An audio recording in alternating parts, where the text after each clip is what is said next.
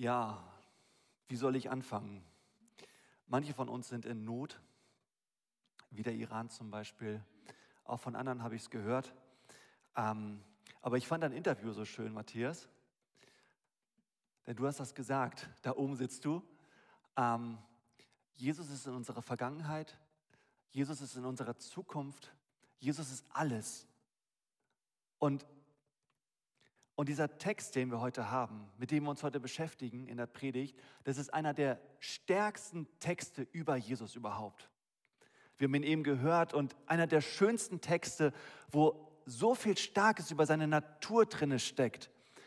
So viel darüber, wie lange es Jesus schon gibt, seit wann er existiert, wie lange er existieren wird, was, was seine Funktion ist, was seine Natur ist. Wir haben das eben gehört, diesen Text.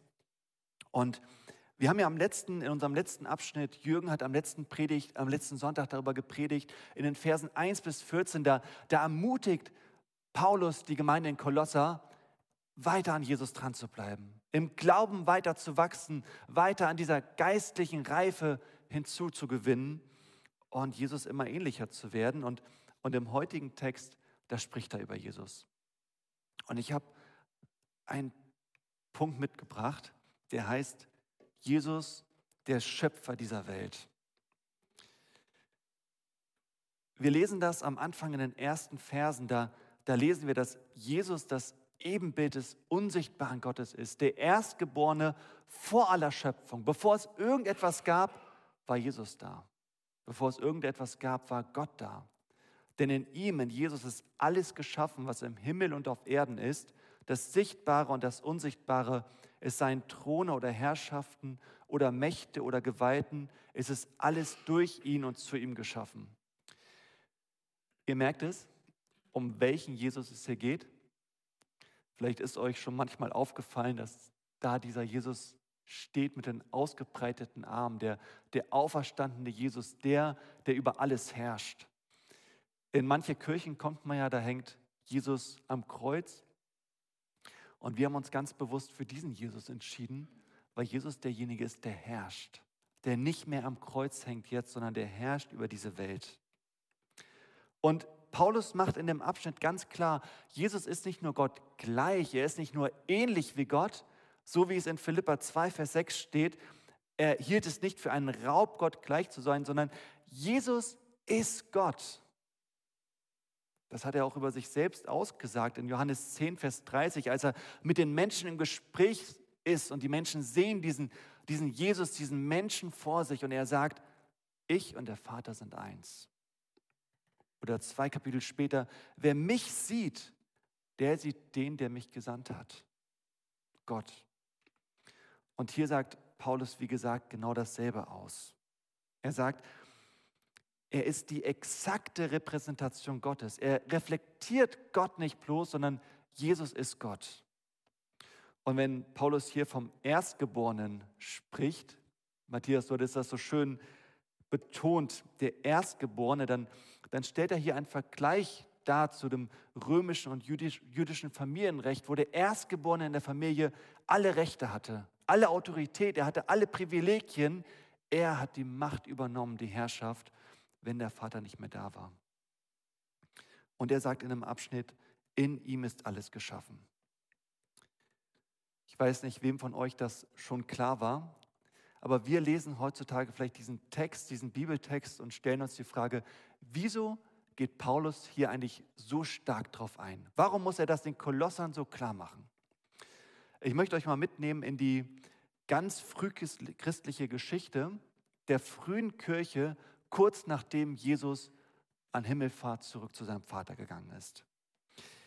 In der damaligen Zeit, im ersten, zweiten Jahrhundert, da war die, der christliche Glaube noch relativ jung. Und viele Christen, die hatten etwas von Jesus gehört, sind am Glauben gekommen, aber es waren noch viele Lehr Lehren im Umlauf, sogenannte Irrlehren über Jesus, die nicht stimmten, die Jesus so nicht gesagt hatte, die sich irgendjemand über ihn ausgedacht hat. Und diese, diese abweichenden Lehrsätze, die haben die Kolosser ganz schön durcheinander gebracht. Da war zum Beispiel die Gnosis, übersetzt aus dem Griechischen heißt das Wissen. Und der Gnostizismus, das war so eine Mischung aus persischen, ägyptischen, jüdischen und christlichen Vorstellungen, ganz stark gewürzt mit griechischer Philosophie.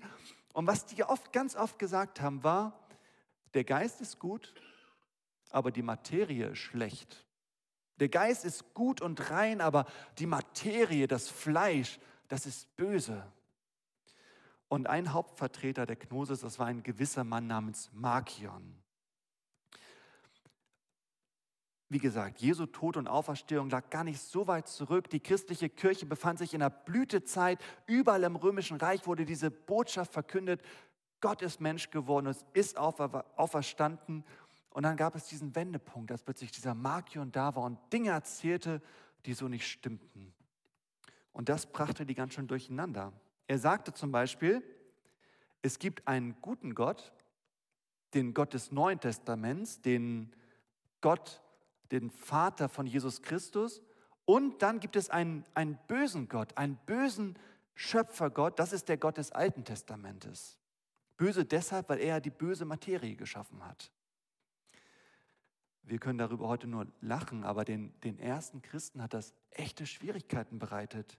Was sollten sie jetzt glauben? Was sollten sie über, über Jesus denken und über sein Wesen?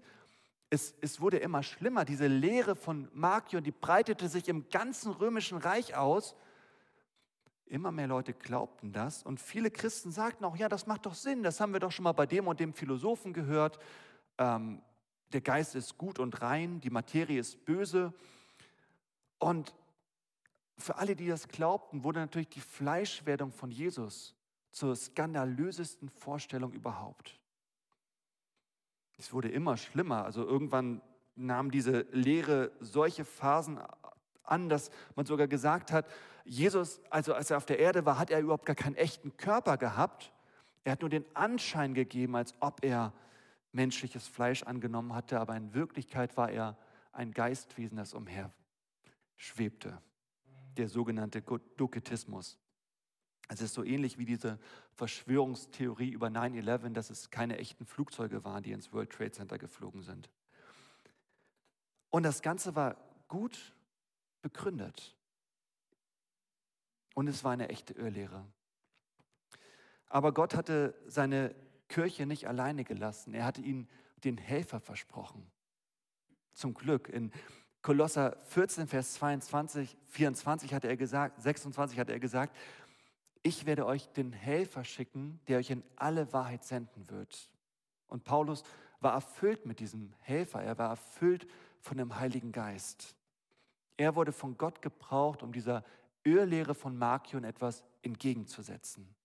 Er widerspricht ihm klipp und klar und sagt, Jesus ist nicht der Sohn eines unsichtbaren, eines unbekannten Gottes, der die Materie verabscheut. Nein, durch Jesus ist sogar die Materie geschaffen worden. Er hat sich die Materie ausgedacht. Er hat sich den menschlichen Körper ausgedacht. Er hat sich die Natur ausgedacht. Jesus hat diese Welt geschaffen. Alles ist durch ihn geschaffen. Es ist genau so, wie wir eben gesungen haben. Jesus war und ist das Wort vom Anfang. Ich habe vor ein paar Tagen mit einer Person gesprochen und ihr so ein bisschen erzählt, was ich heute sage. Und die Reaktion war, war ganz interessant. Ach so, ich dachte, Jesus ähm, ist erst seit dem Neuen Testament da. Aber so ist es nicht. Er war schon ganz am Anfang des Alten Testamentes da. Schon im dritten Vers der ganzen Bibel begegnet uns Jesus, nämlich in Genesis 1, Vers 3, wo wir lesen, und Gott sprach. Gott sendet sein Wort. Gott sendet Jesus und durch sein Wort im Griechischen heißt das der Logos. Durch Jesus entsteht diese Welt.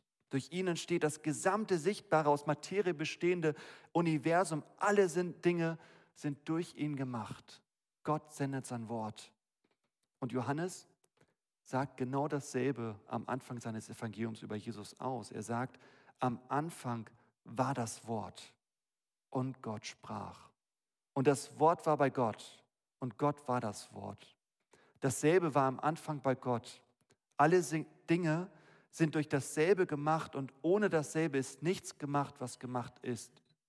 In ihm war das Leben. Und das Wort ward Fleisch und wohnte unter uns und wir sahen seine Herrlichkeit. eine Herrlichkeit als des eingeborenen Sohnes vom Vater, voller Gnade und Wahrheit. Genau das sagt Paulus in dem heutigen Abschnitt aus. Er ist vor allem und es besteht alles in ihm. Jesus hält alles zusammen. Wenn Jesus aufhören würde, diese Welt und das Universum zusammenzuhalten, würde es im nächsten Moment auseinanderbrechen. Er ist derjenige, der alles zusammenhält, der seine schützende Hand darüber hält. Er verhindert, dass alles in Chaos zusammenbricht. Und ich denke, gerade in diesen Tagen, wo wir uns befinden, gerade da macht das so viel Sinn, das zu wissen. Wenn wir die Nachrichten anschalten und da vom drohenden Zusammenbruch hören, sogenannte Experten machen uns Angst vor dem bevorstehenden Wirtschaftscrash und vor dem Blackout, vor dem tagelangen Stromausfall, dass das Chaos ausbrechen würde, dass die Wirtschaft zusammenbricht, dass Wasserhähne nicht mehr funktionieren, dass das Wasser in den Supermärkten ausverkauft sein wird, dass sich Szenen abspielen wie vor fünf Jahren im Schanzenviertel zur Zeit des G8-Gipfel. Das Chaos macht uns Angst. Ich war am vergangenen Wochenende auf einem Geburtstag eingeladen vor einem Freund. Und diesen Freund kenne ich aus Schulzeiten. Und wir saßen am Tisch, erzählten uns Geschichten von früher. Wir tauschten uns darüber aus, wer von uns sich in den Jahren am meisten verändert hat. Wir lachten viel, die Stimmung war wirklich gut, so wie früher. Und irgendwann kamen wir dann auch auf den bevorstehenden Winter zu sprechen und irgendeiner stellte dann die Frage, aber wieso brauchen unsere Wasserhähne denn Strom? Wir lachten darüber, machten unsere Scherze. Aber plötzlich, zwischen allen lustigen Geschichten und allen Scherzen, schaute mich eine der Anwesenden mit ganz ernsthaftem Blick an und, und sagte, still, nur dass ich es hören konnte, mir macht das wirklich Angst. Sie hatte sich gerade ein Haus gekauft, besitzt einen wirklich gut bezahlten Job, ist glücklich verheiratet, aber die Sorge ist da, diese Frage, was hält uns? Was hält mich ganz persönlich? Und in dem Text lesen wir, es besteht alles in Jesus. Jesus ist derjenige, der alles zusammenhält. Es gibt nichts, was das Chaos zurückbringen kann in unser Leben, was er einst beseitigt hat. Für Gott gibt es keine bösen Überraschungen, keine Krankheit, die ihn überrascht, keine wirtschaftliche Entwicklung, die ihn überrascht, keine Aufstände im Iran, die ihn überraschen. Jesus hält uns, wenn wir uns an ihn halten. egal was passiert, ich glaube, diese, diese Erkenntnis, dass Jesus alles in seiner Hand hält, das kann uns wirklich Ruhe geben. Er schenkt uns eine Ruhe und Geborgenheit, einen Frieden, der manchmal nicht erklärbar ist. Ein, ein Frieden, der, der sogar den Tod überdauert und angesichts des Todes nicht verloren geht. Und damit komme ich zum nächsten Punkt. Jesus ist auch der Schöpfer einer neuen Welt. Den Grund hierfür, dass er den Tod besiegt hat, finden wir in den folgenden Versen. Da steht, Jesus ist der Anfang, der Erstgeborene von den Toten, damit er in allem der Erste sei. Also wieder der Erstgeborene, diesmal der Erstgeborene von den Toten. Denn es hat Gott wohlgefallen, dass in ihm alle Fülle wohnen sollte und er durch ihn alles mit sich versöhnte, es sei auf Erden oder im Himmel, indem er Frieden machte durch sein Blut am Kreuz. Eben in Vers 15 hatten wir gelesen, Jesus ist der Erstgeborene vor aller Schöpfung. Und hier lesen wir, Jesus ist der Erstgeborene von den Toten. Und das bedeutet, genauso wie Jesus die höchste Autorität über die jetzige Schöpfung ist, genauso ist er die höchste Autorität über die neue Schöpfung, die mit seiner Auferstehung begonnen hat. Jesus ist der Erste einer neuen Welt, der Erste einer neuen Menschheit. Er ist in allem der Erste. In der jetzigen Welt und in der zukünftigen Welt. Es besteht alles durch ihn und wir dürfen mit ihm leben. in Ewigkeit in der neuen Schöpfung. Und da wird klar, was dieser Predigttext aussagen will. Jesus steht über allem. Was bedeutet das für uns? Warum ist das für uns heute relevant? Ich denke, weil Jesus über dem gesamten Universum steht, weil er die Herrschaft in seinen Händen hält, na klar, deshalb sollte er auch den ersten Platz in unseren Gedanken und unseren Aktivitäten einräumen. Und da kommt wieder dieses Thema zur Sprache, was den gesamten Kolosserbrief durchzieht. Jürgen hatte das am letzten Sonntag schon angesprochen. Wir sind heute eingeladen, in der neuen Schöpfung zu leben, die mit der Auferstehung von Jesus bereits begonnen hat. Jeder Teil unserer menschlichen Existenz wird von der liebenden und befreienden Herrschaft von Jesus berührt. Das heißt, wenn wir sonntags hier in den Gottesdienst kommen, dann, dann tun wir das, weil, weil Jesus herrscht, weil Jesus die Mitte sein möchte in unserem Leben.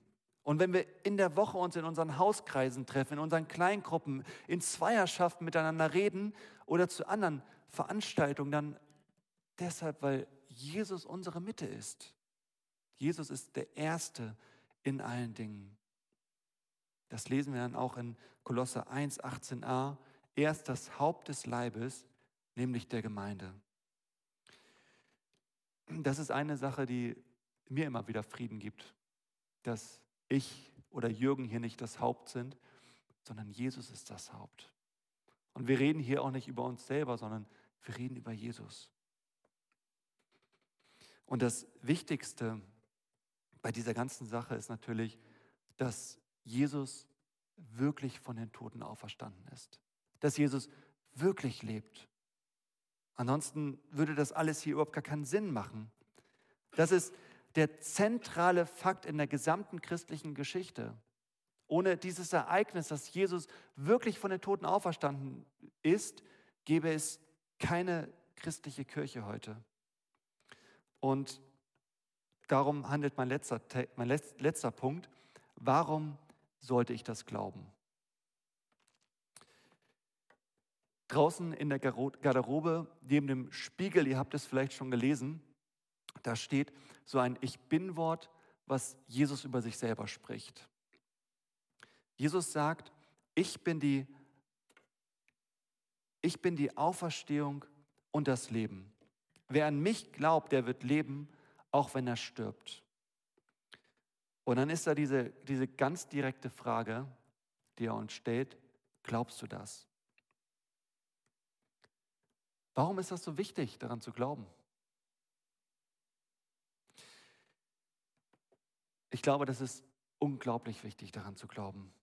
Denn das gibt uns diese Gewissheit, dass wir nicht auf das Chaos zugehen, dass unsere Welt nicht in einem Desaster enden wird, sondern in der Erlösung. Jesus Sieg über den Tod ist ein starkes Zeichen dafür, dass, dass Gottes himmlisches Reich wirklich in dieser Welt Einzug gehalten hat, dass die Macht der Sünde besiegt ist. Und alles, was sich runterziehen will, die Macht der Sünde ist besiegt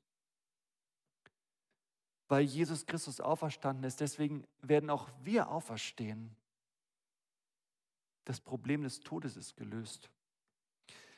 Es ist so wichtig daran zu glauben, weil, weil wir deshalb wissen, dass Jesus nicht nur eine Figur aus der Geschichte ist oder eine Legende, er lebt und er ist real erfahrbar. Gottes Kraft, die an Jesus aktiv war, die kann auch an uns aktiv werden. Die ist genauso verfügbar für uns. Und diese Auferstehung von Jesus, das gibt uns als Gemeinde natürlich einen guten Grund, den Mund aufzumachen. Wir haben der Welt etwas zu sagen. Es gibt Hoffnung über den Tod hinaus. Die gute Nachricht, dass Jesus lebt. Und wenn wir die Apostelgeschichte lesen, dann sehen wir, dass immer wieder das die Botschaft war von den Aposteln. Jesus Christus lebt. Er ist von den Toten auferstanden. Und der letzte Grund, warum das so wichtig ist, daran zu glauben, ist, die Auferstehung hilft uns sogar im tiefsten Leid, in dem Schlimmsten, was wir erleben, Hoffnung und Halt zu finden. Denn egal was passiert, wir gehen mit unserem Herrn. Das gibt uns Hoffnung, Mut und Zuversicht, für die Zukunft. Ihr merkt, wie wichtig das ist, dass das für uns nicht nur ein Wunschglaube ist, dass Jesus auferstanden ist, sondern dass, das, dass wir das als eine feste, tiefe Überzeugung betrachtet, als, betrachten, als, ein, als einen historischen Akt, der stattgefunden hat. Denn entweder ist dieser Glaube an Jesus und, und der Glaube an die Auferstehung, entweder ist das die, die wichtigste Sache im ganzen Universum oder es ist die absolut dümmste Sache, die man glauben könnte. Dazwischen gibt es nicht, nichts. Ich komme zum Schluss und ich möchte am Ende nochmal die Frage stellen, warum können wir das denn glauben? Ihr habt jetzt gemerkt, es ist unheimlich wichtig für unseren Glauben und, und für unser Leben daran zu glauben. Aber, aber was gibt uns denn den Anlass daran zu glauben? Gibt es da irgendwelche Beweise für, dass es nicht nur ein Gefühl ist, nicht nur ein Wunschglaube, sondern eine historische Tatsache? Es gibt insgesamt, oder ich habe vier Beweisstücke mitgebracht für die Auferstehung von Jesus. Und der erste Grund ist, sein Grab war leer. Als am dritten Tag seine Freunde zum Grab gehen, war sein Körper nicht da. Und Menschen haben alle möglichen Erklärungen dafür gefunden, ähm, aber keine dieser Erklärungen kann einer sorgfältigen Untersuchung standhalten. Zum Beispiel haben manche gesagt, okay, dann haben vielleicht die Behörden den Leichnam weggenommen.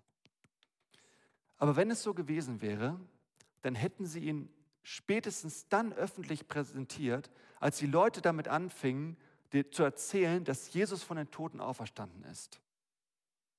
Andere sagen vielleicht, okay, dann haben, dann haben Räuber die Leiche gestohlen.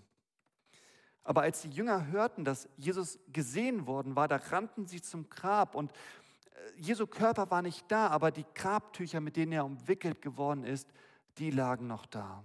Das wären die einzigen wertvollen Dinge gewesen, die die Räuber hätten mitnehmen können. Sogar das Tuch, das Jesu Haupt umhüllt hat, war zusammengefaltet und zur Seite gelegt worden. Der zweite Beweis für die Auferstehung Jesu ist seine Anwesenheit bei den Jüngern. Jesus wurde nach seiner Auferstehung insgesamt elfmal gesehen. Einmal sogar von einer Gruppe von 500 Menschen. Und jetzt kann man natürlich sagen, das könnte eine Halluzination gewesen sein, aber können 500 Menschen gleichzeitig dasselbe halluzinieren? Das dritte Beweisstück ist die Verwandlung, die wir in den Jüngern sehen. Hier ist eine Gruppe von Menschen, die am Boden zerstört ist, weil ihr Anführer getötet worden ist. Und sie hatten selber auch Angst, verhaftet und getötet zu werden. Und dann, plötzlich, wurden sie verändert. Anstatt entmutigt und verängstigt zu sein, sind sie voll, plötzlich voller Hoffnung und Mut. Und sie sind sich ihrer Botschaft so sicher, dass sie überall herumgehen und sagen, Jesus lebt.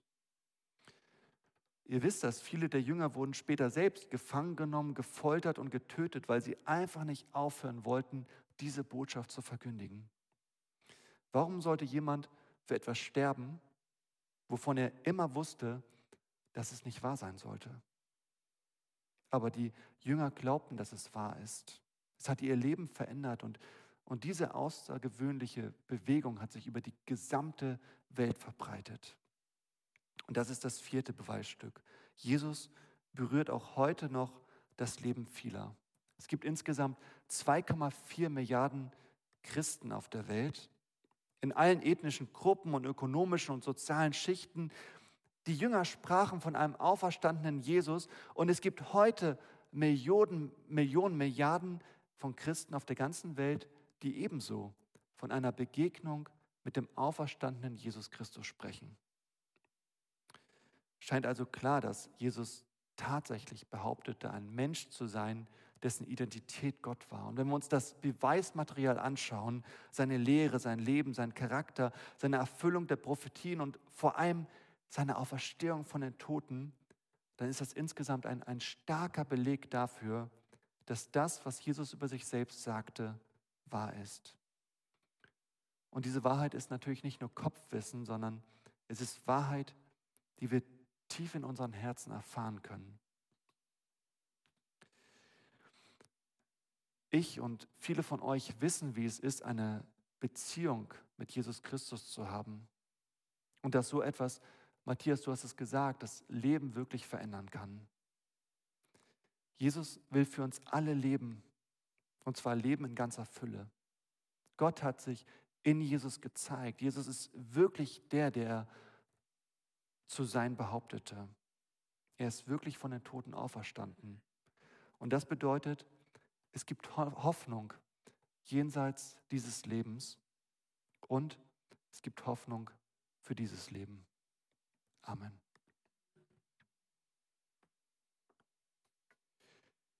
Ich möchte jetzt ein Gebet sprechen und wenn du möchtest, kannst du das in Gedanken und im Herzen mitbeten.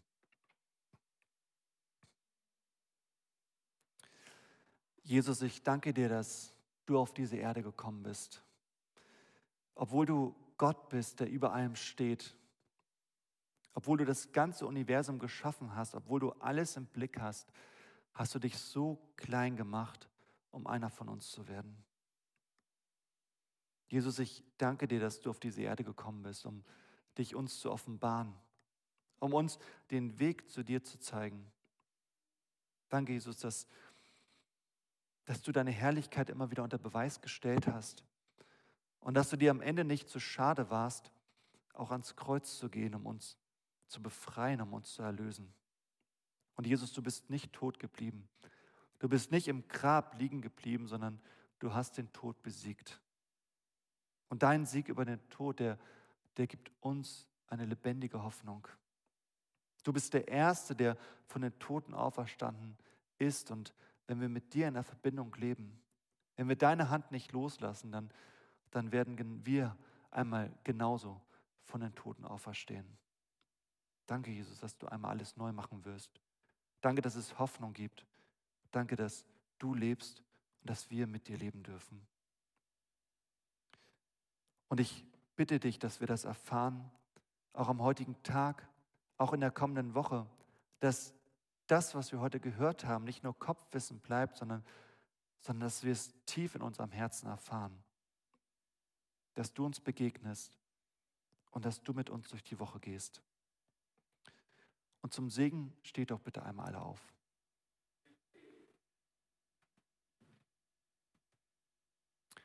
Und der Friede Gottes, der höher ist als alle Vernunft, der bewahre eure Herzen und Sinne in Jesus Christus unserem Herrn.